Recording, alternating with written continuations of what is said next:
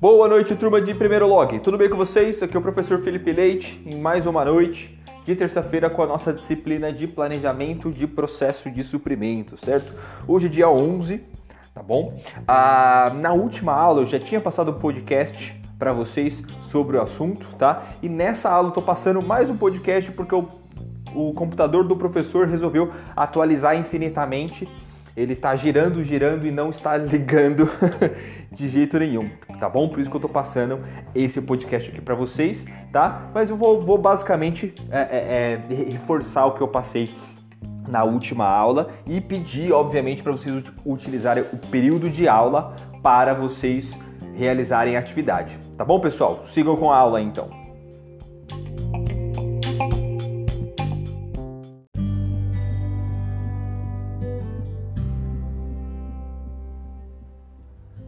Seguimos aqui então, pessoal, com a nossa disciplina de planejamento de processo de suprimentos, certo?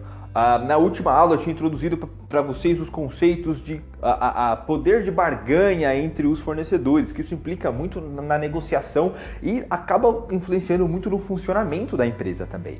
Né?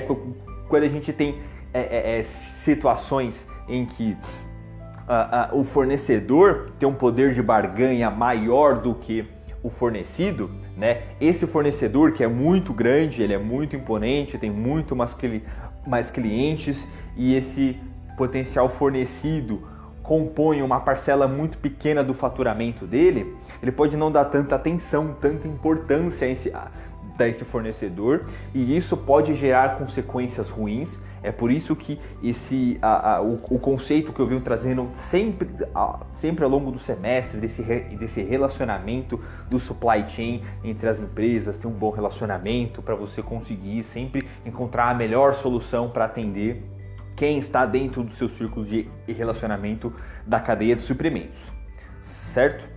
Então, dentro dessa situação, onde um fornecedor tem um poder de barganha muito maior do que o fornecido, né, é necessário ter alguns cuidados. É óbvio que alguns conceitos básicos de fornecimento é imprescindível. Você nunca pode defender, de, depender de um único fornecedor, certo? Você tem que sempre ter opções, certo? O bom relacionamento com o fornecedor é imprescindível, né? Quando você tem um bom relacionamento há alguns anos com o fornecedor, mesmo que você esteja nessa, nessa, é, é, é, nessa relação desigual de poder de barganha, a, a, a, com um bom relacionamento, entra-se num consenso de uma melhor solução para todos os envolvidos, certo?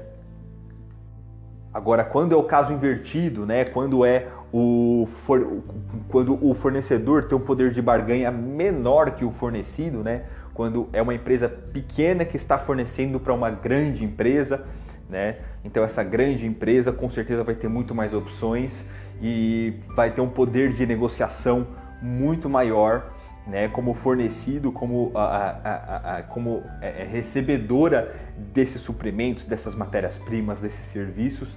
Né? Ele tem um poder de, de, negociação maior do que o fornecedor e, consequentemente, o fornecedor é importante ele buscar diversificar o seu portfólio de produtos e de clientes para ele não depender dessa relação exclusiva com uma empresa só, porque amanhã depois essa empresa pode fechar, ou amanhã depois essa empresa pode mudar de cidade, ou amanhã depois essa empresa pode, sei lá, ser comprada por uma outra empresa, né? E você vai perder o seu principal cliente. Não é muito arriscado você, você ter esse tipo de interação sendo um fornecedor, né? E dependendo boa parte do seu faturamento de uma única empresa, né? maior, de, de, de uma única empresa de maior impacto, certo? Lembrando que todos esses conceitos que eu estou passando para vocês se aplicam tanto a, a, a, ao fornecimento de serviços quanto ao fornecimento de materiais. Certo, pessoal? Tranquilo? E aproveitem a aula de hoje para vocês executarem o questionário que está disponível lá. Então aproveita, já entra lá, já responde o questionário, tá bom? A data limite é dia 15, eu coloquei até sexta-feira para vocês responderem, mas já aproveita hoje lá, já entra, já, já responde. Se tiver qualquer tipo de dúvida, já me chama lá no chat que nós já solucionamos isso, tá bom?